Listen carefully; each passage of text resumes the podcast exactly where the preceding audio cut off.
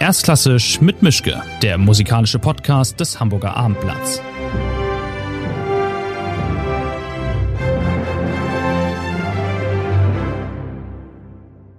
Schönen guten Tag zu einer neuen Folge von Erstklassisch mit Mischke. Ich bin nach wie vor in meinem Arbeitszimmer. Wir haben Mitte Juni. Mein Gegenüber ist in der Schweiz und es ist die Cellistin Solga Better. Toll, dass das geklappt hat, dass wir uns sprechen. Grüß Sie geradezu, wo immer Sie sind, irgendwo in der Nähe von Bern oder Basel, glaube ich. Genau so ist es. Guten Tag. Ich bin in Basel gerade jetzt und tatsächlich, das Grüßig habe ich auch gelernt. Ist nicht das Einzige, was ich auf Schweizerdeutsch schon mal gelernt habe. Nach so vielen Jahren hier wohnen und Schweizerin geworden sogar in der letzten Zeit. Ähm, aber ich freue mich auf jeden Fall hier in Basel, Sie begrüßen zu, zu dürfen. Okay. Ähm, wie es hier Usus ist, ich fange immer mit einer einfachen oder einer schweren Frage an. Sie können sich aussuchen. Eine schwere Frage? Ja, natürlich. Wir sind nicht zum Spaß hier. Also Sie müssen mir die Fragen stellen, nicht ich. Gut, dann fangen wir mal mit der einfachen an. Wo sind eigentlich Ihre ganzen Preise? Haben Sie die als Briefbeschwerer irgendwo? Sind die bei Ihren Eltern? Sind die bei irgendeinem Umzug flöten gegangen oder stehen die alle dekorativ irgendwo rum? Wo man gerade eigentlich Platz hatte. Manchmal sind sie noch in einem Koffer geblieben, manchmal sind sie schon aufgestellt hier. Einige sind in Berlin in eine Wohnung von mir geblieben. Also es ist immer eine Frage von, von Gewicht Manchmal mhm. diese Eco-Preis, vor allem diese Opus-Klassik, wie man heute nennt, das ist äh, ziemlich ähm, schwer. Es gibt Leute, die haben sich schon Gedanken gemacht, das muss alles minimalistisch sein, ein kleines Papier. Also dann gibt es unterschiedliche Art von Preisen. Aber auf jeden Fall ist es sehr schön, diese Anerkennungen, finde ich, ähm, dass immer wieder, zum Glück gibt es in der klassischen Musikwelt. Ähm, es ist eigentlich ganz toll, wenn man ständig am Arbeiten ist und doch Anerkennungen gibt für diese Arbeit. Okay, weil diese Frage nun wirklich sehr einfach war, kommt noch mal eine schwere hinterher dann. Auf was sind Sie stolz? Das ist eine sehr komplizierte Frage. Ich glaube, ich bin noch nicht stolz auf vieles, ehrlich gesagt. Ich bin einfach froh, der Weg zu machen. Für mich ist viel attraktiver und viel interessanter, was auf der Reise passiert, als in sich, ähm, wo bin ich angekommen oder das ist eine sehr subjektive Frage. Wo bin ich angekommen? Bin ich eigentlich jetzt 40 Jahre alt geworden? Auf das bin ich vielleicht stolz. Mhm. Okay. Wir haben ja jetzt Juni, es geht wieder los, alles Mögliche fängt wieder an. Wie ist das für eine Musikerin, jetzt wieder den Motor anwerfen zu müssen, anwerfen zu können? Haben Sie da Startschwierigkeiten oder glauben Sie, das ist wie Fahrradfahren, drei Tage und ich bin wieder normal im Geschirr und als wäre nichts gewesen? Ich habe zum Glück jetzt drei Wochen hinter mir, die sehr ähm, anstrengend waren, aber ganz phänomenal musikalisch. Ich habe angefangen, ähm, richtig aktiv zu werden äh, vor drei Wochen. Das war ein neues Projekt, habe ich mit Orchestra della Svizzera Italiana lanciert eine Art äh, Carte Blanche, ein, eine Art neues Festival, könnte man sagen, obwohl es nicht ganz ein Festival ist, sondern mehr die Überlegungen, ähm, das Konzertform äh, konzeptuell wieder neu zu fassen. Und das ist das, was ich jetzt gerade vor drei Wochen äh, lanciert habe. Wir haben tatsächlich in der Schweiz nicht mehr als 50 Personen damals haben können. Deswegen haben wir ein, eine Filmproduktion gemacht. Das war eine Riesensache. Ähm, ich habe mich zum ersten Mal mit tatsächlich 120 Personen gefunden in einem großen Saal. Aber Tonmeister, Kamerateams, äh, Orchester, Dirigent, also es war wirklich eine sehr große Sache. Wir haben elf Stunden am Tag dafür gearbeitet und diese Woche hat mich fast ohne Kraft gelassen, aber gerade danach hat mein Festival, Salzburg Festival, angefangen ähm, mit ganz tollen Musikern, muss ich sagen, wie jedes Jahr, weil wir, wir haben wirklich das Glück, dass die Musiker hier gerne kommen. Ich bin so begeistert, mit solchen Musikern arbeiten zu können jedes Jahr. Aber natürlich gab es auch Probleme. Es gab Probleme, weil viele Leute aus der UK konnten nicht kommen, ähm, Quarantänen überall, Impfungen hier und dort, PCR auch für das Publikum. Es war ziemlich kompliziert, das Ganze. Das heißt, wir hatten einige Bewegungen und wir haben auch gelernt, flexibel zu sein. Wirklich in diesen fragilen Momenten einfach aus dem Moment agieren, reagieren und ähm, eben auf der Bühne gehen und eine Entscheidung treffen. Es sind viele Entscheidungen, die im letzten Moment getroffen werden müssen. Ähm, wir hatten tatsächlich zum Beispiel eine Annullierung die, die sehr schade war, weil, weil wir wirklich ein, ein, eine sehr schöne Tournee schon vor zwei, drei Jahren gehabt haben mit dem Hagen-Quartett, mit dem Schubert. Quintett wäre es gewesen dieses Jahr.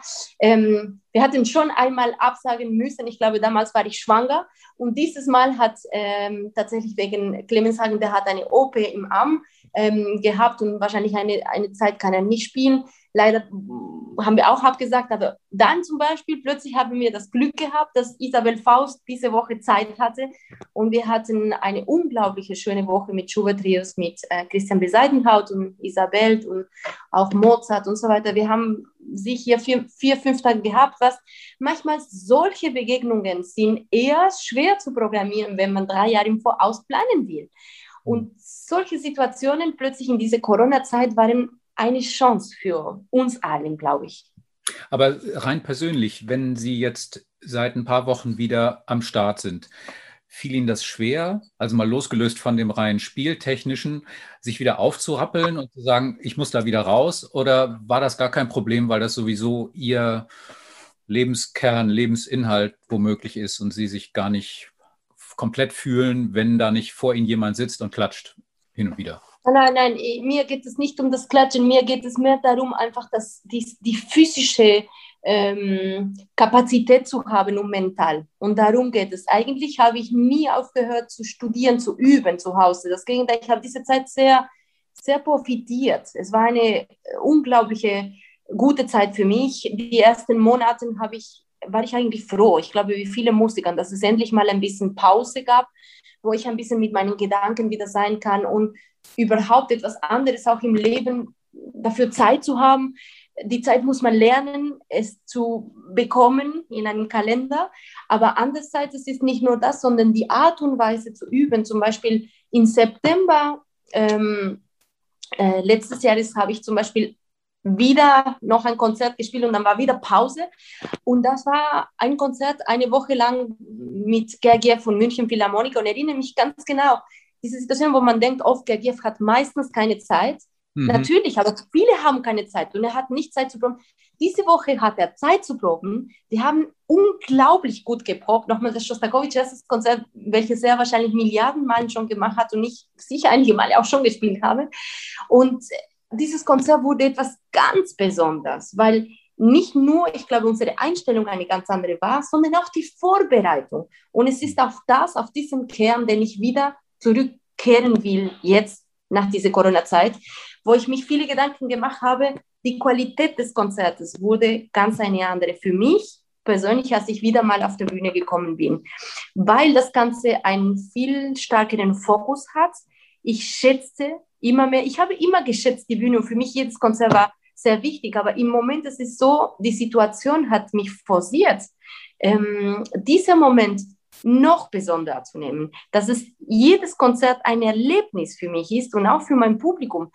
So auch die Vorbereitung gehört dazu, dass man nicht plötzlich in zwei Tagen schnell noch ein Stück äh, erfrischen muss.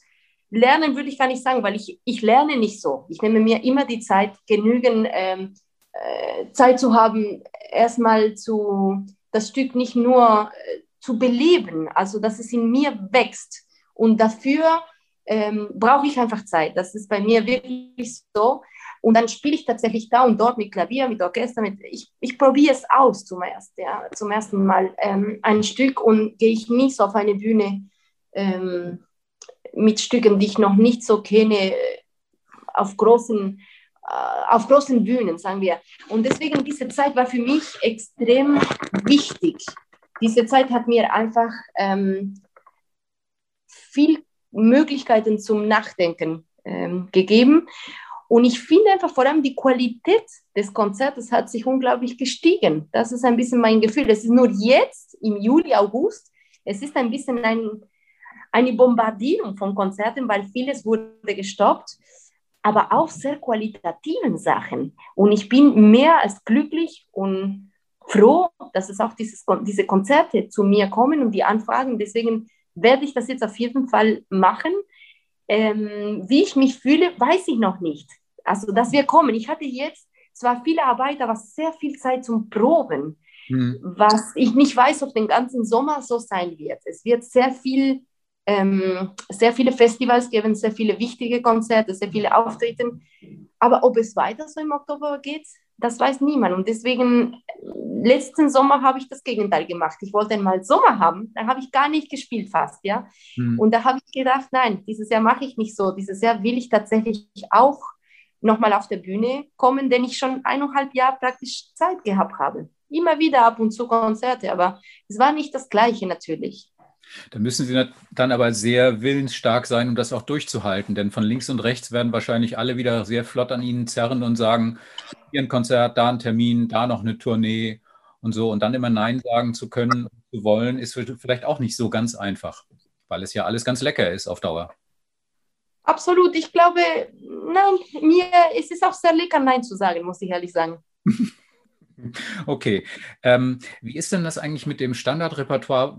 Haben Sie das so weit präsent wie auf einer Festplatte oder müssen Sie auch erstmal wieder ans Regal und sich sagen, wie ging das nochmal mit dem Tchaikovsky-Konzert? Ist das alles ständig präsent da oder müssen Sie doch nochmal wieder auf Los zurück? Was präsent ist, ist auf jeden Fall ähm, die Ideen, die ich im Kopf schon habe. Also eigentlich kann ich ziemlich weit blicken was ich in den nächsten zehn Jahren machen will. Mhm. Die Frage ist, ist auch wieder mal, mit welcher Tiefe jedes Projekt gemacht ist. Und da merkt man, dass je tiefer man geht an ein Projekt heran, desto mehr Zeit braucht es. Im Prinzip, manchmal gibt es CDs, wo ich auf meine Regale sehe und ich denke, was für ein Wunder, dass die überhaupt da sind. Mhm. Weil sind Projekte, wo ich mich erinnere, ich habe gedacht, das werde ich nicht einfach ähm, hinbekommen weil es brauchte sehr viel Suche in den Partituren, in den Museen, äh, in den Bibliotheken zu gehen. Also es hat es einfach sehr viel ähm, Arbeit, Arbeitszeit gebraucht, den ich auch sehr gerne gemacht habe, der, der sehr interessant war.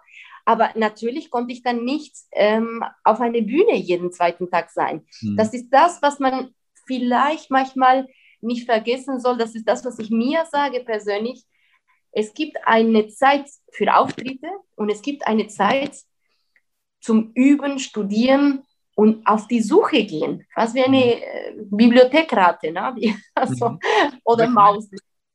Aber ich meine ganz konkret jetzt mal so ein Stück. Also meinetwegen das Elgar-Konzert, das Tchaikovsky-Konzert, solche Stücke. Sind die auf Knopfdruck die ganze Zeit da gewesen oder müssen Sie jetzt wirklich erstmal wieder sagen, wie ging dieser zweite Satz noch? Ich habe es vergessen, ich muss und dann braucht es vielleicht drei Tage und ist es wieder da oder ist das wirklich wie auf der Festplatte ein oder aus? Also ich habe das Gefühl, ich muss jedes Mal ein Stück von Navis Z, egal wo ich spiele und wie lange habe ich es nicht gespielt, nochmal studieren. Vielleicht ist es mhm. auch meine Art und Weise zu üben, zu arbeiten andere Leute, die mich kennen, haben das Gefühl, ich lerne das in, in sehr wenigen Stunden. Also ich erfrische das in sehr wenigen Stunden. Ich glaube nicht, dass ich eine Schwierigkeit hätte, das schnell zu erfrischen. Es ist einfach wieder mal, wenn ich auf den Punkt komme, in welche Tiefe will man in einem Stück hineingehen und äh, was sucht man, wenn man ein Stück hundertmal gespielt hat, nochmal zu spielen. Und da kommt eben die Beziehungen, die Begegnungen, mit welchem Dirigenten man zusammenarbeitet, mit welches Orchester, für mich extrem im Vordergrund im Moment.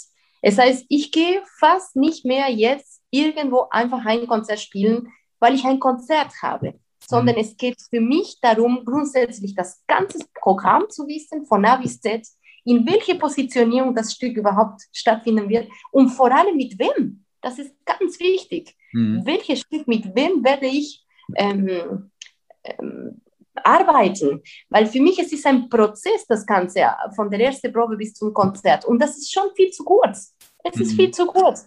Je länger so eine Zusammenarbeit mit einem Orchester, mit einem Dirigenten auf die Längen, auf die Jahre macht, dann merkt man, wie man zusammen wächst. Es gibt einige Dirigenten, einige Orchester auch. Und deswegen mag ich auch Residenzen zum Beispiel oder, oder eben Tourneen, weil man kommt in eine Tiefe auch in der, in der Zusammenarbeit, aber auch in das Kennenlernen, die Menschlichkeit anderen Menschen, wie jeder zusammen denkt und funktioniert. Äh, das braucht eine Sensibilität, das braucht Zeit einfach. Und diese Art von Arbeit kann man halt in sehr kurzer Zeit nicht gut machen, finde ich. Mhm. Auch wenn das jetzt natürlich ein Luxus ist, sich quasi aussuchen zu können, mit wem man was spielen möchte und wo und wann es wird doch sicher auch Abende geben, an denen Sie nach relativ kurzer Zeit schon merken, also ich und dieses Orchester und ich und dieser Dirigent, da passiert heute nichts mehr. Da müssen wir jetzt durch, aber richtig toll wird das alles nicht. Wie, wie fühlt sich das dann an? Wie kommen Sie aus dieser Nummer dann wieder raus? Augen zu und durch? Oder ärgern Sie sich noch auf der Bühne, dass Sie einfach nebeneinander sind? Oder stört Sie es gar nicht?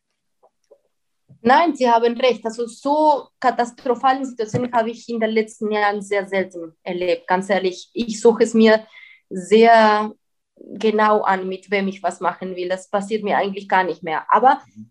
absolut, es kann passieren, dass es ganz toll auf dem Papier aussieht und plötzlich die ganze Kommunikation ist es doch nicht so phänomenal auf der Bühne. Das kann natürlich sein.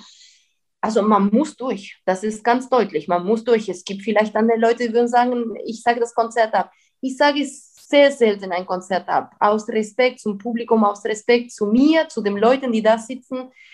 Ich habe akzeptiert, ich muss durchkommen. Mhm. Es ist natürlich für mich ein, auch diese Herausforderung, gut aus der Situation herauszukommen, mhm. auch etwas sehr Spannendes, weil das muss man lernen. Das ist genauso wie wenn man zum Beispiel ein Blackout im Konzert hat.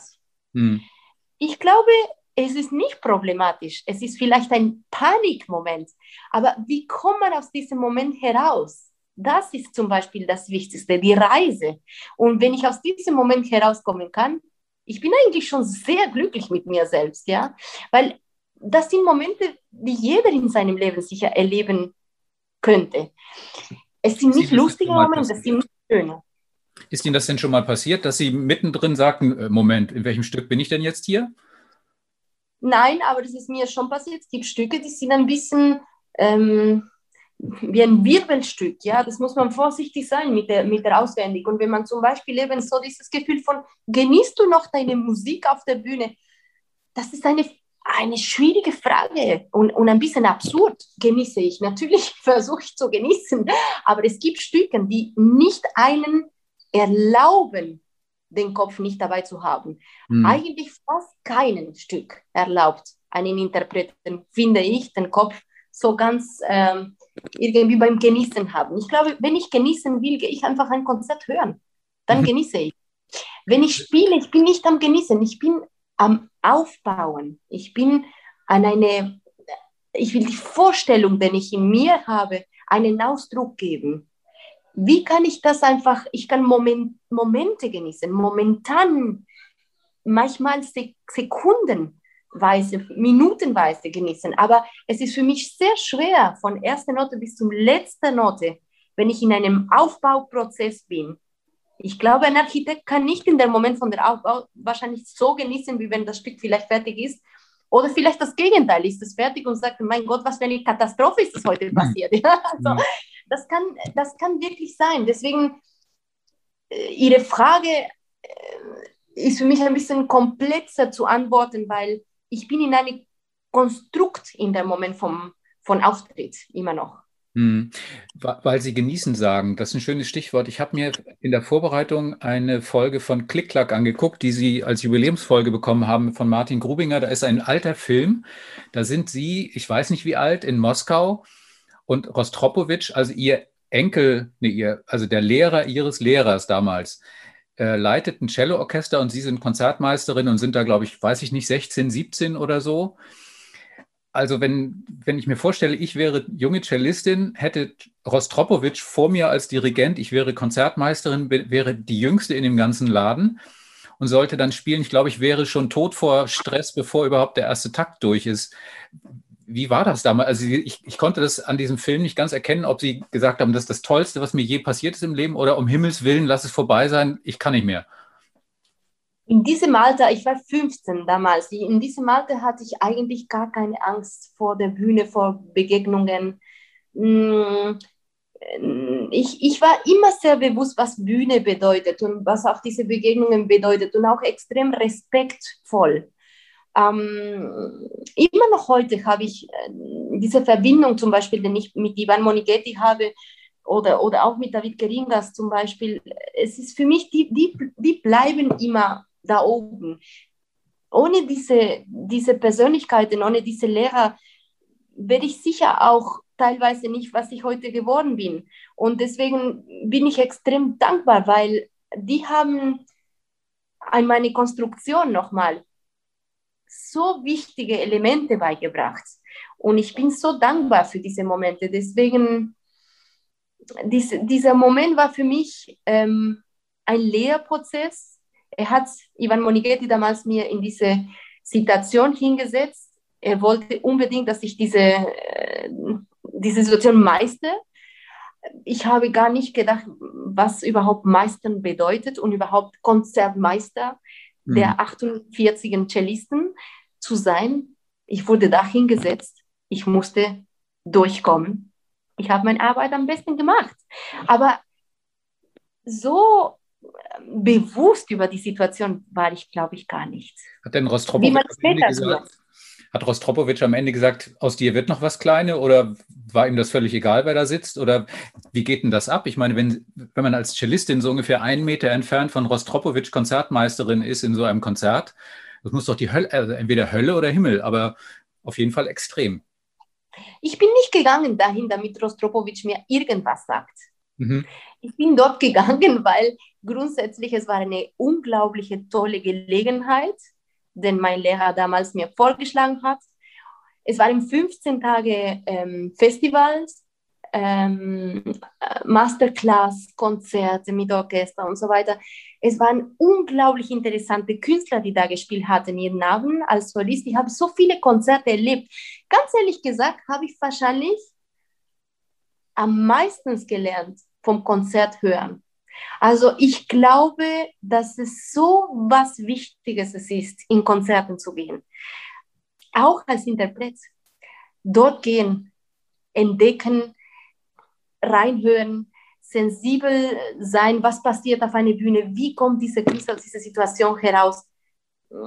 Für mich sind Konzerte eine unglaubliche Lehre. Ich liebe in Konzerten zu gehen.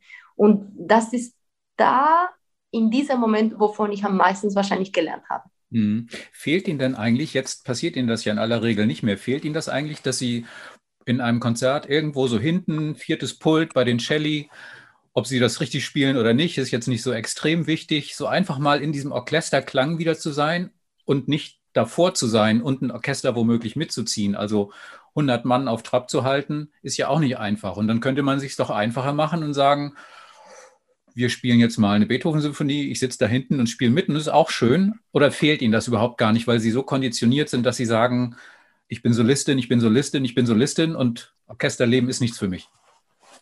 Nein, ich bin nicht so konditioniert, sondern äh, wenn ich das als Interesse empfinde, dann gehe ich und spiele ich. Aber ich brauche nicht auch unbedingt das gespielt zu haben. Ich kann es auch gerne anhören. Ich kenne mhm. mich gut mit den Symphonien, aber ich kann die wahrscheinlich schlechter spielen als viele Orchestermusiker. Deswegen, wenn ich dorthin gehe, ich störe die nur.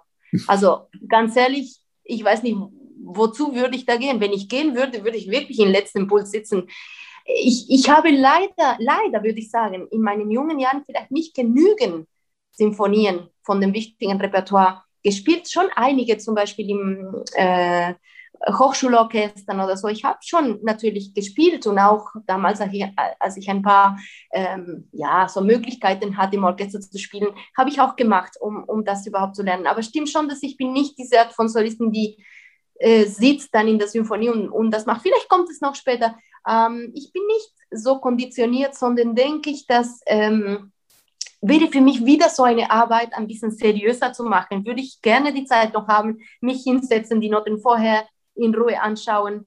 Ich weiß nicht, ob ich so selbstbewusst gehen würde, in der, auch in der letzten Reihe und dort sitzen würde und sagen, da bin ich, ich spiele gerne mit euch. Mhm. Weiß nicht, ob ich das machen würde, ganz ehrlich. Ja aber, aber zum Beispiel, wenn Sie zu diesem Thema kommen, weil ich finde das extrem spannend, ähm, tatsächlich der Fakt, dass die Solisten oder, oder ich als Solistin da vorne oft sitze, habe ich tatsächlich oft dieses Gefühl von das Alleinsein. Doch.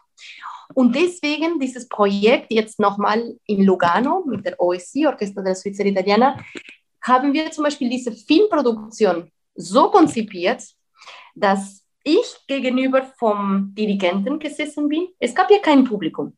Mhm. Das Orchester, ich war mittendrin im Orchester. Und genau so wie ich, wie das Orchester, haben gesagt, eigentlich so sollte man immer spielen. Das war wie Kammermusik mit Orchester zu machen. Das ist da ganz richtig. Das einzige Problem, das wir hätten, es ist das Publikum, die, die wollen uns sehen. Aber ganz ehrlich, muss das Publikum wirklich unbedingt uns sehen? Kann das Publikum nicht uns vielleicht nur hören? Mhm. Also das sind für mich alle Gedanken, die jetzt in diese, in diese intensive Arbeit sehr in Hinterfrage gekommen sind, weil äh, ich habe plötzlich so viele Stimmen gehört, die ich sonst eigentlich nur von der Aufnahme höre oder vom Kla am Klavier spielen, ne, die Partitur. Mhm. Weiß, dass die existieren, aber so ein Kampf ist es, äh, sechs, sieben, acht Meter weit entfernt zuzuhören. Der Cellist kann sich auch nicht bewegen. Wir sind so fest angelegt ne, an diesem Podium. Also es waren wirklich geniale Erfahrungen, einfach mittendrin im Orchester zu sitzen, der Dirigent von vorne zu sehen. Im Prinzip so würde ich am liebsten weiter meine Konzerte spielen. Mhm. Vielleicht muss man das Publikum irgendwo anders setzen. Momentan ist ja alles im Fluss und viele ja. Sachen werden ja neu durchdacht, wer weiß es. Erklären Sie mir doch mal, also ich bin Holzbläser im Ruhestand, Klarinettist im Ruhestand und Holzbläser sprechen ja nur immer bedingt mit Streichern, wissen Sie ja. Äh, erklären Sie mir doch mal, wenn man ein tolles Cello hat, ähm, da kommt ein schlechter Bogen dagegen nicht an. Also ihre, ihre Arbeitsinstrumente, ihre Arbeitsmaterialien sind ja zwei. Sie brauchen Cello und sie brauchen Bogen. Wie ist eigentlich das? Also, weil ständig wird davon geredet, es spielt jemand Stradivari, es spielt jemand wie Sie, glaube ich. Sie haben, was haben Sie für ein Cello und ein Goffriller, glaube ich? Goffriller und Stradivari im Moment habe okay, ich bekommen. Auch. sogar zwei. Also, Aber ähm, nie redet jemand über diese Bögen. Das ist doch an und für sich das Entscheidendere, womöglich. Oder erklären Sie es mir? Ich, hab, ich bin Holzbläser, ich habe keine Ahnung. Es ist eine sehr interessante Frage, weil ich mir sehr viele Gedanken schon darüber gemacht habe, warum ähm, nicht öfter irgendjemand mich ein bisschen die Ohren aufgemacht hat. Ich habe selber bemerkt, dass man, zwar arbeiten wir mit einem Cello, der viel komplexer ist als nur ein Instrument, sondern es gibt viel mehr Elemente als nur ein Bogen und ein Cello, sondern eben die Saiten, Stimmstock, ähm, Griffbrett, also es kommen äh, Seitenhalter. Alle diese Elemente, diese mobilen Elemente in einem Instrument, muss man nicht vergessen, dass ab dem Moment, wo das Instrument äh, ein belebendes Instrument ist, Holz, bewegen sie sich auch. Wenn sie sich bewegen, die ganze Struktur des Instrumentes bewegt sich auch. Die Frage ist, wie sensibilisiert ist man auf diese beweglichen Elemente? Ja oder nein? Mehr oder weniger?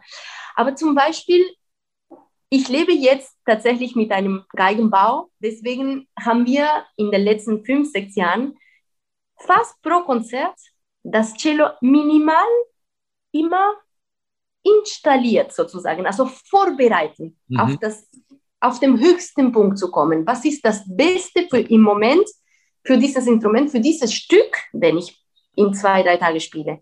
Das ist eine Luxusarbeit. Das ist eine Luxusarbeit, welches wahrscheinlich überhaupt niemandem machen kann, weil erstens wohnt man manchmal zu weit entfernt von seinem Geigenbau. Der Geigenbau hat überhaupt keine Zeit vielleicht. Der Musiker muss 130 Konzerte im Jahr spielen. Und man nimmt das als eine sekundäre, ähm, sagen wir so, ähm, wichtige Sache, weil es ist schon wichtig. Mittlerweile denke ich, es ist genau so wichtig wie die Auftritte. Also ein Instrument auf dem höchsten Punkt vorbereitet zu haben, das ist eigentlich genau wie jemand, der, der einen Kurs macht mit seinem Fahrrad. Es ist logisch, wenn dieses Fahrrad einfach optimal, also optimali man muss op optimalisieren, oder wie sagt man, ja, äh, sein Instrument. Es ist sehr wichtig, dass das Instrument optimal eingestellt ist. Und man, man ist, ich finde, einfach als Interpret sehr oft nicht so sensibel auf das, sondern es hat vier Seiten, es klingt genügend stark, es funktioniert, ich kann spielen. Hm. Sind die Seiten hoch oder tief? Aber das ist ein bisschen für mich wie in der Musik, sprechen über, ist es laut oder leise? Ist es hm. schnell oder langsam? Das sind sehr banale Parameter. Und alles andere sind einfach Nuancen. Und diese Nuancen, je nach Stück, je nach Interpretation, je nach Epoche, sind extrem wichtig, weil das dann meine musikalische Sprache auch irgendwie. Mit diesem Material arbeite ich. Deswegen, Bogen ist absolut sehr wichtig, aber es ist auch A oder B, Cello oder Bogen. Mhm. Aber auch mit dem Bogen zum Beispiel, es kommt dann sehr in eine raffinierte Frage, welche Art von, von, vom Haaren man braucht. Ja? Man sagt, immer weniger sind die Haaren gut im Moment, weil die Tiere nicht so gut essen und weiß ich nicht was. Klar, es kann auch sein, aber auch zum Beispiel, ich merke sehr schnell, sehr viel Feuchtigkeit machen die, Bögen, äh, die, die Haare vom Bögen sehr schnell in einem Konzertsaal ähm, die Haare kaputt. Also es geht manchmal innerhalb von einem Shostakovich-Konzert müsste ich schon am nächsten Tag wahrscheinlich die Haare ganz neu, ähm, also einen Bogen neu behaaren, ja. Ja. Aber das, äh, ist dann ja, das ist dann ja das, also keineswegs so, wie es viele glauben, also im Sinne von ein Pianist, der erklärt dem Klaviertechniker, wie er es gerne hätte, und dann macht er das, dann setzt er sich auf die Bühne und alles ist wunderbar. Und so, ein, so eine Geige oder ein Cello, gerade auf dem Niveau von den Instrumenten, mit denen Sie zu tun haben, das spielt sich nicht von alleine, aber das ist so perfekt, da muss man eigentlich nicht mehr groß was machen, sondern geht schon alles. Aber auch das ist dann völlig verkehrt. Je mehr ich mit Pianisten spreche, also ganz ehrlich, ich, spreche, ich spiele auch viel im Moment mit Fortepiano, ähm, auch mit Faktoren vom Fortepianos, äh, die hier bei uns auch waren, viele Male. Und ich sehe, dass es auch so einfach ist es nicht beim Pianisten, auch noch besonders bei Fortepianisten. Ja? Also es braucht ständig jemand, der das Instrument stimmt und ich finde einfach, man muss versuchen, das Instrument noch näher kennenzulernen. Nicht diese Panik zu haben oder diese Angst, etwas an das Instrument zu bewegen, weil man nicht weiß. Es ist wie ein Arzt, der eigentlich im Prinzip, er kann nur ein Herz operieren, aber nur schneiden und irgendwie etwas da kleben und dann sollte alles funktionieren. Das ist nicht so einfach, es ist viel komplexer. Und ähm, ich würde jetzt in den nächsten Jahren versuchen, mit meiner Klasse hier in Basel, wo ich unterrichte, auf jeden Fall die jüngeren Studenten zu sensibilisieren und auch äh, eben einen Kurs machen zusammen mit, mit meinem Mann, wo man tatsächlich ähm, die Zeit sich nimmt, überhaupt Seiten auszuprobieren, überhaupt Bögen auszuprobieren, überhaupt Bewegungen selber in dem Instrument zu machen, minimalen, die aber eine helfen können, wenn, wenn man unterwegs ist und das Instrument zum Beispiel nicht gut klingt oder nicht so, wie man denkt, dass es klingen könnte oder die Vorstellung hat, wie es klingen soll, dass man sich traut, an der Materie zu gehen. Das ist das, was im Moment uns ein bisschen passiert. Wir sind zu fremd zu der Materie, mit welches wir täglich arbeiten. Mhm. Weil Sie gerade das Stichwort unterwegs gesagt haben. Und äh, haben Sie eigentlich schon mal das erlebt, dass Sie fast Ihr Cello irgendwo vergessen hatten während einer Reise? Also das ist ja der Albtraum überhaupt. Nun ist ein Cello jetzt ein Tick größer als eine Geige, das übersieht man schon mal nicht so schnell, aber trotzdem, wenn Sie auf einmal von A nach B müssen, aus dem Taxi raushüpfen in Richtung Flieger und dann Taxi fährt ab und Cello ist noch drin und Sie stehen auf dem Flughafen. Also solche Situationen sind Ihnen nie passiert, auch im größten Stress. Ja, das sind natürlich äh, Klischeegeschichten vielleicht, aber es gibt tatsächlich, also ich kenne schon viele Freunde, die die Geige vergessen haben. Geige ist vielleicht einfacher. Hm. Nein, mir ist das nicht passiert. Nein, nein, das zum Glück nicht. Aber ich glaube, das Problem ist, ist in meinem Kopf ist vor allem das Cello hm. und dann den Rest meiner Sachen. Deswegen, hm. das wird wahrscheinlich hoffentlich nie passieren. Also eher den Koffer irgendwo vergessen statt das Cello. Das könnte passieren. Ich habe mir mal äh, die Mühe gemacht, rauszubekommen, aber ich habe nicht viel gefunden. Sie sind in Villa Maria, meiner Meinung nach, geboren, äh, in Cordoba, einem argentinischen Bundesstaat. Ähm, das Örtchen soll nicht besonders groß sein und es gibt da noch den Rio Talamojita, wenn das so ausgesprochen wird. Aber erzählen Sie mir doch mal, wie man, wie man in Argentinien groß wird als, als kleines Mädchen, das Cello spielen möchte. So in, in aller Kürze. Das haben sich alle gewundert und gesagt, wieso will das Kind jetzt nicht aufs Pferd und äh, oder Tango tanzen oder ich weiß nicht was. War das völlig selbstverständlich da für Sie oder mussten Sie sich erstmal durchsetzen? Also ich bin tatsächlich in Villa Maria geboren. Ich kenne im Moment Villa Maria fast nicht mehr, weil diese Stadt hat sich unglaublich entwickelt. Meine Mutter war da, sie hat gesagt, du würdest gar nicht mehr erkennen. Also es ist eine jetzt ziemlich große Stadt geworden. Mhm. sind etwa so 250 Kilometer von Cordoba weit entfernt, wo wir nach meiner Geburt, ähm, ja kurz danach eigentlich äh, umgezogen sind. Das heißt, mein Jugendleben habe ich in Cordoba gemacht. Cordoba ist ähm, die zweitgrößte Stadt in Argentinien, also Buenos Aires, würde ich sagen, dann Cordoba, dann wahrscheinlich Rosario, die, die dritte große Stadt. Also es sind sehr großen Städten, ja. Wir sprechen Buenos Aires über 11 Millionen, 15, also es sind großen Städten, ja. Und stellen Sie sich vor, ein bisschen kleiner, aber es sind großen Städten, auf jeden Fall. Also ähm, ich würde sagen, es ist vielleicht ein Glück damals für mich gewesen, dort geboren zu sein und in der Familie, in welcher ich ähm, geboren bin, weil wir nicht eine kleine Familie waren, sehr kontrastierend auch. Teil der Familie war überhaupt nicht äh, Musiker, Teil ja, ähm, meine autistische Schwester. Alles hat ein bisschen so eine Balance gegeben, eine Wichtigkeit und eine Unwichtigkeit gegeben. Das, viele Sachen sind relativ und diese Relation zwischen den Elementen, die gleichzeitig sich bewegt haben in unserer Familie, haben uns auch irgendwie ein bisschen diesen Bodenständigkeit gegeben, aber gleichzeitig auch diese bisschen verrückte künstlerische Seite, wo man, ähm, finde ich, einfach die Leute in Südamerika auf jeden Fall fast stärker haben. Sie haben vielleicht nicht viele Möglichkeiten, wie wir in Europa haben. Das haben sie sicher nicht. Aber die Leute haben eine Vorstellungskraft und eine Energie zu kämpfen für das, was sie wirklich erreichen wollen, wie ich eigentlich noch nie so stark hier erlebt habe. Also hier kann man vielleicht eine Wille haben, aber dort die Kapazitätsmöglichkeit der, also die Arbeitskapazität ist unvorstellbar. Mhm. Eine Person kann so viele Stunden arbeiten und hat das Gefühl immer noch, das sei absolut normal. Also es ist, wenn zum Beispiel ich treffe einfach Leute, die vor kurzem dort waren, ist für die normal, drei, vier Stunden zu reisen, irgendwo hin für eine Stunde. Sind sie angekommen, ist der Lehrer heute nicht da. Komm mal wieder zurück. Hm. Ist man acht Stunden gereist an einem Tag.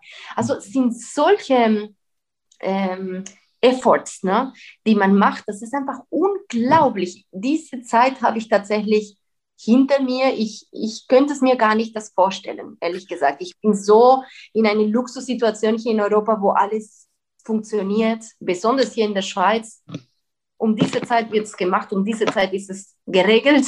Mhm. Und damit verliert man natürlich keine Zeit. Damit ist der Tag fast, würde ich sagen, eine Woche lang für dich. Also ein Tag von uns ist fast eine Woche für die, weil, weil die Zeiten sind ganz anders, weil hier alles funktioniert. Und natürlich mit dieser Geschwindigkeit, in welcher die Sachen sich bewegen, zwar gewinnt man vielleicht ähm, einiges, aber andererseits natürlich verliert man andere Sachen, weil in dieser Geschwindigkeit kann man viele Details auch nicht so aufmerksam sein drauf, ja, oder so, so, so sehen. Ähm, ich denke auch, wenn eine Person die Zeit hat oder man ist vielleicht gezwungen, in diesem Lebenszeit zu, zu, zu funktionieren, man ist plötzlich aufmerksam auf viele anderen Sachen, mhm. auch menschlichen Sachen. Ich frage nur deswegen auch, weil ich in, dieser, in diesem Film auch gesehen habe, kleine Filme von Ihnen, so Auftritte als kleines Mädchen. Und dann war Ihr Lehrer da, der gesagt hatte, Sie seien da mal mit zehn durch die Tür gekommen und er wusste da schon, dass das ist eine Künstlerin. Und dann gab es diese Geschichte, dass Sie bei einem Wettbewerb gesagt haben, ich muss mich erstmal einspielen, ich kann hier nicht gleich sofort und Sie sollten mal warten, bis Sie soweit sind. Also, ähm, pardon my French, ah, das sind schon, da hatten sie schon ziemliche Krochones, hatte ich das Gefühl, und gesagt, äh, ich gehe meinen Weg. Und äh, also selbst die Frage nach einem Plan B, was anderes als Musikerin zu werden, ist in ihrem Universum wahrscheinlich nie vorgesehen gewesen damals. Das stimmt. Ja, das, das stimmt absolut. Es ist nicht vorgesehen, weil zwar, ich war nicht, ich war eher ein schüchternes Kind. Das klingt nicht so heute für viele Leute, die vielleicht mich schon kennen und gesehen haben, aber ich bin immer noch, wie ich Ihnen vorher gesagt habe, sehr respektvoll gegenüber Menschen und auch Menschen, die auch vor mir sehr viel gemacht haben, aber auch die, die Jüngeren, die noch einen Weg haben. Also ähm, andererseits diese vielleicht Selbstsicherheit, in der Situation so zu gehen, wie ich, wie ich das spüre und ich das brauche, glaube ich, das kommt eher von der Stabilität meiner Familie, die mir diese Sicherheit gegeben hat. Viel mehr als in sich die Bühne oder ich weiß nicht was, dass, dass, dass ich die Stärkste sein sollte. Nie habe ich diesen Druck gehabt. Ich muss nicht die Stärkste sein. Das Gegenteil. Ich glaube auch, diese, diese, diese fragile Aspekte in einer Mensch sind sehr schön und sehr wichtig für, für die Konstruktion nochmal, auch musikalisch und menschlich. Und ich lasse auch nicht zu, dass das Ganze gedeckt wird durch diesen ähm, auf der Bühne kommen und immer auf 200 Prozent sein müssen. Absolut, absolut ist es so. Niemand interessiert es, ob es heute hat jemand eine Karte gekauft und niemand interessiert, ob ich heute krank bin oder Fieber habe oder, ob ich mich nicht wohlfühle. Ja? Hm. Und es ist vielleicht richtig so. Sie haben dafür etwas bezahlt, sie wollen ein gutes Konzert hören, ein Erlebnis haben. Hm. Und dafür arbeite ich, damit dieses Konzert ein Erlebnis ist. Und nicht aber deswegen bleibe ich unsensibel oder versuche ich mich zu verstärken durch andere Parameter, damit ich einfach immer nur auf 200 Prozent sein kann. Nein, wenn es vielleicht nicht so ist, dann ist es halt nicht so. Und ja, man muss lernen, damit zu leben. Wir, wir sind nur Menschen. Hm. Wir sind nicht Roboter. Aber in allen Filmausschnitten wirkte das immer so, wenn Sie in der Nähe von der Bühne oder auf einer Bühne waren, als ob da unter der Bühne so ein Magnet ist, der Sie magisch anzieht und Sie müssen auf die Bühne, Sie müssen dahin, Sie müssen spielen für andere. Das war auch bei dem kleinen Mädchen Soll schon sehr klar erkennbar. Das fand ich ganz erstaunlich. Ja. Ja, Magnet ist tatsächlich ein gutes Wort. Tatsächlich, ich glaube, etwas zieht mich zu der Bühne. Ich, ich brauche nicht die Bühne, aber ich mag die Bühne. Ich liebe die Bühne. Ja, die Bühne ist ein, eine Freude für mich, auf jeden Fall. Aber genauso auch eine Herausforderung. Und ich glaube, es ist auch das, was ich liebe. Ich liebe Herausforderungen dies, diese Komplexität von der Bühne und dieses Universum, was die Bühne anbietet, was hinter der Bühne auch ist. Bühne ist für mich etwas Kompletteres. Bühne, Hinterbühne, vor der Bühne, ja, also das Ganze, dieses Universum ist ein Magnet für mich. Hm. Dann fällt es Ihnen wahrscheinlich tierisch schwer, nach Ende eines Konzerts da wieder runter zu müssen. Nein, nein, es fällt mir nicht tierisch schwer, aber man ist plötzlich, ähm, äh, wie kann ich Ihnen sagen, ich habe gelernt, damit umzugehen, aber sagen wir so, wenn ich viel unterwegs war und alleine unterwegs war, hatte ich damals noch kein Kind, keine Familie, kein Mann und so weiter, dann war ich viel allein unterwegs. Manchmal drei Wochen in Australien, manchmal drei Wochen da. Auf die Reise habe ich mich gefreut und nach einer Woche habe ich angefangen, mich weniger zu freuen. Obwohl mhm. die Reise toll war, die Konzerte sehr spannend und eigentlich eine unglaubliche Gelegenheit, dort zu sein. Trotzdem emotional wurde ich immer, Lehrer kann ich nicht sagen, aber es hat, es hat mich die, die Menschen gefällt, es hat mich mein, die Liebe neben mir gefällt, es hat mir wirklich sehr gefällt. Mhm. Und äh, das hat sich unglaublich komplementär dann so gefühlt mit einer Familie, mit einem Kind, mit ihm zu reisen, obwohl es doppelt so anstrengend war und viel weniger Zeit für mich hatte, dieses Gefühl von Alleinsein hatte ich nie mehr. Mhm. Und nach der Bühne habe ich mich gefreut, in diesem Zimmer zu kommen und mit ihm sein zu können. Nein, ich bin ein Mensch, der eigentlich sehr ähm, erstaunlicherweise sehr wenig so danach auf Abendessen, Party und so weiter gegangen bin. Eher, eher gerne zurück zu mir kehre und, und zu meinen Lieben. Also sobald ich diese Stabilität gefunden habe, ist die Bühne wieder eine Freude gewesen am nächsten Tag. Es ist nur schwer, wenn man ständig unterwegs ist und diese emotionale äh, Stabilität nicht, nicht irgendwo anders findet. Und davon habe ich auch schon gelitten. Davon habe ich auch nicht immer so wunderbare Momente erlebt, absolut. Aber nicht deswegen habe ich, ich trinke überhaupt keinen Alkohol oder so. Ich, ich habe nicht deswegen mich gestürzt auf irgendetwas, rauchen oder weiß nicht was. Oder eben in Party gehen, um alles zu vergessen. Nein, nein, das nicht. Er versucht zu verstehen, immer ein bisschen so analytisch halt mit mir selber zu sein und, und versucht zu verstehen, warum ich mich so fühle und was könnte ich ändern, damit das Ganze so eine, eine stabile Form ist. Wie eine, wie eine Welle ne?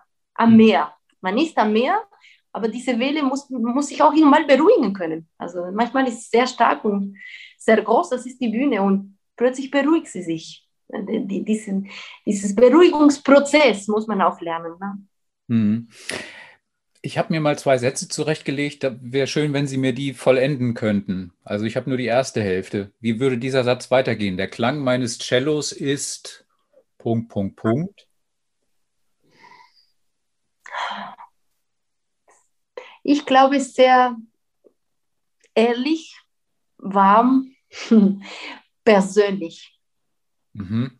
Der nächste Satz wäre, schlechte Dirigenten können Punkt, Punkt, Punkt lieber nicht dirigieren.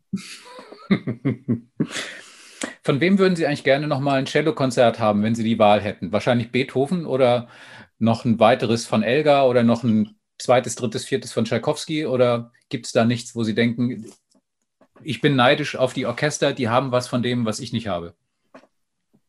Neidisch bin ich nicht. Ich meine, wir haben schon sehr viele schöne Sachen. Wir Sie sprechen halt von den ganz, ganz, ganz großen, berühmten Komponisten. Aber es gibt viele andere Komponisten, die vielleicht nicht so berühmt sind und trotzdem für das Cello unglaubliche, schöne Stücke geschrieben haben. Wir müssen nicht vergleichen jetzt Beethoven mit zum Beispiel, ich sage es Ihnen, Adrien François Servet. Adrien François Servet ähm, war ein großer Virtuosen und ein unglaublicher Lehrer gewesen, Komponist. Er hat sehr viel für Cello gemacht. Eigentlich ein Paganini des Cellos, würde ich sagen. Für mich viel zu wenig gespielt. Ähm, ich sage, wir müssen nicht vergleichen, weil es ist nicht vergleichbar. Natürlich nicht. Äh, wir versuchen nicht jetzt mit Beethoven zu vergleichen. Aber wenn Sie jetzt so von diesen großen Komponisten ähm, mich fragen, ähm, ich, ich hätte gerne etwas von Schubert noch gehabt, ganz ehrlich. Das ist ein Komponist, den ich sehr gerne gehabt hätte. Und ja, wir haben das Triple Beethoven-Konzert, aber ein Violinkonzert wäre nicht schlecht gewesen. ein Solo-Cello-Konzert. Ja. Was machen Sie eigentlich gegen diese Gefahr, zum Fachidioten zu werden, wenn Sie auf Tournee sind? Gehen Sie in jedem Ort, nehmen Sie sich vor, bevor ich Konzert habe, ich gehe in das Museum, das es hier gibt, oder ich weiß ich nicht, schaue mir die Architektur an, oder wie hält man sich davon fern, so zu verblöden, dass man sagt, spielen, reisen, spielen, reisen, nach Hause, fertig? Mal es ist mehr die Zeit. Wenn man tatsächlich in einer Tournee nicht das Luxus hat, eine Tagepause dazwischen zu haben und nicht noch mit dem Kind reise, dann gibt es sehr wenige. Ich gehe mit dem Kind zwar in Museen, aber der wird jetzt er ist gerade vier. Also es ist der Moment, wo ich jetzt sehr viel mit ihm machen kann. Aber die ersten Jahre, ich hatte ein kleines Baby dabei. Also hm. mit, mit drei, vier, fünf, sechs Monaten. Stellen Sie sich vor, was macht eine Mutter, ja? Ja, klar. Haben Sie schon so ein Sechzehntel Cello für ihn zur Seite gelegt oder ist es noch nicht so weit? Überhaupt nicht. Ich werde ihn nicht unter Druck setzen. Er liebt Musik, er tanzt mit jeder Musik, die es überhaupt gibt. Er will jeden Tag an Musikkursen gehen, dann soll er gehen. Aber ich werde ihn jetzt nicht unter Druck setzen. Wenn er Lust hat, ein Instrument zu lernen, er wird es bekommen. Und wenn nicht, wird er wahrscheinlich, wahrscheinlich etwas anderes sein. Mhm. Okay. Wenn ich das richtig in Erinnerung habe, Sie sprechen, glaube ich, sechs Sprachen. Ähm, um nochmal zum Abschluss zu kommen. In welcher Sprache können Sie denn, oder wo macht es am meisten Spaß zu fluchen? Wahrscheinlich ja in Spanisch, aber Deutsch ist eine ganz tolle Sprache, muss ich ehrlich sagen. Haben Sie so ein ja, also, Nein, weil Deutsch klingt für mich einfach sehr kräftig. Und die Wörter klingen so zweimal stärker als sonst. Aber es ist schon interessant, wenn man zum Beispiel seit so vielen Jahren äh, mit verschiedenen Sprachen und Kulturen zu tun hatte und besonders in den letzten Jahren zum Beispiel habe ich viel mehr Deutsch und Französisch geredet als eigentlich überhaupt Spanisch ich habe viele Wörter auf Spanisch eigentlich vergessen. Also ich kann natürlich sehr gut Spanisch reden, aber ich merke einfach, dass sehr viele, also die, die Sprache verändert sich nach einer Dekade, ja. Und jetzt zum Beispiel, als wir hier eine Nanny hatten aus Madrid, die genau in der gleichen Stadt war, wo ich in Reina Sofia Schule mal, äh, mal gelebt habe und dort studiert habe, sie hat eine ganz andere Sprache. Also nicht nur äh, die schlechten Wörter, aber es ist unglaublich, wie die Sprache in 20 Jahren auch sich verändert hat. Ja? Obwohl man sich versteht, ich merke, es gibt ein neues Vokabular. Und ähm, das ist ein bisschen, was mich jetzt ähm, beim verschiedenen Kulturen und besonders schon in der Schweiz mit drei, vier Sprachen, die sie hier haben, man kann auf sehr viele Sprachen flüchten. Also man muss lernen, sehr viele, vielleicht Wörter, die man braucht, obwohl lieber nicht mit einem Kind. Alles, was ich sage, er wiederholt es. Jetzt können wir zum Abschluss, kriegen Sie noch einen kleinen Werbeblock geschenkt. Sie sind im Oktober, meine ich, irgendwann im Oktober hier in Hamburg und haben ein Duo-Konzert mit Ihrer langjährigen Freundin und Partnerin bei Konzerten mit äh, Patricia Kopaczynskaja. Richtig. Ich habe ja ungefähr eine Ahnung, was mich da erwartet, aber wenn das jetzt äh, jemand, warum, warum würden Sie oder wie würden Sie jemandem erklären, warum ist dieser Abend so speziell, warum müsste man da hin? Diesen Abend wir sehr speziell, definitiv. Also ich glaube, die Personen, die Patricia kennen und die mich kennen, ähm, würden das verstehen. Es ist natürlich so, wir kennen uns mit Patricia schon seit 18 Jahren, also ungefähr diese Zeit, vielleicht 16 Jahre, 17 Jahre. Aber es ist natürlich eine lange, langjährige Beziehung. Sie wohnt in Bern, ich wohne in Basel. Ähm, wir sehen uns oft für Geburtstage oder überhaupt zum Abendessen. Also ähm, wir haben eine Beziehung, die natürlich unglaublich ähm, speziell ist, weil wenn wir uns sehen, wir manchmal wir kochen nur, manchmal wir kochen mit Instrumenten, also wir proben Musik, wir üben nicht immer nur für die Konzerte, wir lesen Musik zusammen. Und die, das Konzert, das wir jetzt in Hamburg spielen werden, es ist mittendrin in eine ganz große Tournee, die wir haben werden im Oktober 21, wenn wir eine Platte rausbringen, eine Duo-Platte, die aber seit sechs Jahren im Arbeit ist. Also eine Platte, die wurde so aufgenommen, wie ich mir immer vorstellen würde. Eine Platte sollte so aufgenommen werden. Hat man das Stück parat, geht man und niemand es auf. Hat man plötzlich dieses Stück parat, geht man und niemand es auf. Mhm. Das heißt, wir haben das ohne Konzept gemacht, sondern konzertweise Tourneen gemacht und plötzlich gesagt, jetzt könnten wir das und dies aufnehmen. Dann nehmen wir das und dies. Haben wir alles auf uns genommen, die Kosten, die Kirchen ausgewählt, ausprobiert und dann aus dieser Zusammenarbeit, die letzten sechs Jahre, neue Stücke ähm, komponieren lassen, ein Wettbewerb beim Menuhin Festival sogar kreiert für die jungen Komponisten, die Lust haben, für uns beiden zu schreiben, für dieses Instrument, können sie sich präsentieren und wir werden ein Stück auswählen und in dem Konzertingstadt spielen. Das haben wir gemacht vor drei, vier mhm. Jahren. Aus diesem Zusammenarbeit wurden auch drei, vier Stücken herausgeholt äh, und die werden jetzt in dieser Platte auch ähm, dabei sein. Sehr viele jungen Kompositionen, aber auch sehr viele tolle Kompositionen wie äh, Jörg Wittmann wird dabei sein, Kotak, ähm, Xenakis. Also es wird auf jeden Fall eine sehr spannende CD sein und vor allem, weil die Arbeit ist, ähm, also diese musikalische ähm, Reise, die wir gemeinsam gemacht haben, die letzten sechs Jahre und wie alles entstanden ist, erzählt sich auch in diesem Booklet, dass wenn Sie ein bisschen wahrscheinlich besser verstehen können, ähm, wie unsere Beziehung überhaupt ist und, und wie diese CD konzipiert wurde. Es war nicht ein, ein eine ganz bewusste ähm, CD, die man gesagt hat, okay, im Oktober 21 soll die rauskommen, sondern wir haben die gemacht, die kreiert, aufgenommen, wir wussten nicht wofür, vielleicht nur für uns. Aus dieser Aufnahme, äh, Aufnahme ist es plötzlich jetzt eine CD entstanden, eine Blume geboren. Ne? Dieses Konzert ist dann eigentlich kein Konzert, sondern eher, weiß ich nicht, wie man es nennen soll. Also ist, Sie beiden machen sich da einen schönen Abend und Publikum darf dabei sein. Nein, dieses Konzert ist schon, es wird schon ein Konzert sein. Es ist sowieso mit Patricia Kopaczynska ja immer ein Erlebnis. Jedes Mal. Ich glaube, es gibt nicht zwei Patricia Kopaczynskajas auf dieser Erde. Also es gibt auf jeden Fall von keinem von uns zwei ähm, gleiche ähm, Personen, aber sie ist auf jeden Fall jemand so besonders und so speziell, dass ich glaube, die Kombination von uns beiden. Es ist etwas sehr Spezielles und deswegen denke ich, es lohnt sich. Das Repertoire ist sehr spannend, ähm, aber ich glaube auch, uns beide auf der Bühne zu erleben, ist sicher nicht langweilig. Schöner kann man eigentlich nicht enden. Tausend Dank. Es war ein total schönes Gespräch. Ich bin jetzt gespannt auf die Konzerte. Sie sind ja, glaube ich, im Sommer irgendwann nochmal beim SMF und dann halt im Oktober hier in Hamburg und dann ist der Saal hoffentlich auch voll und ähm, richtig ausverkauft und nicht nur voll, sondern so weit wie es geht.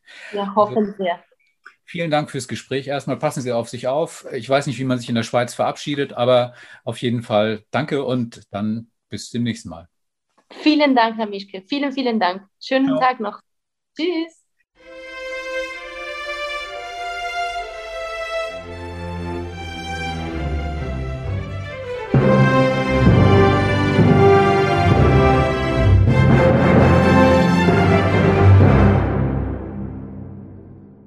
Weitere Podcasts vom Hamburger Abendblatt finden Sie auf abendblatt.de slash podcast.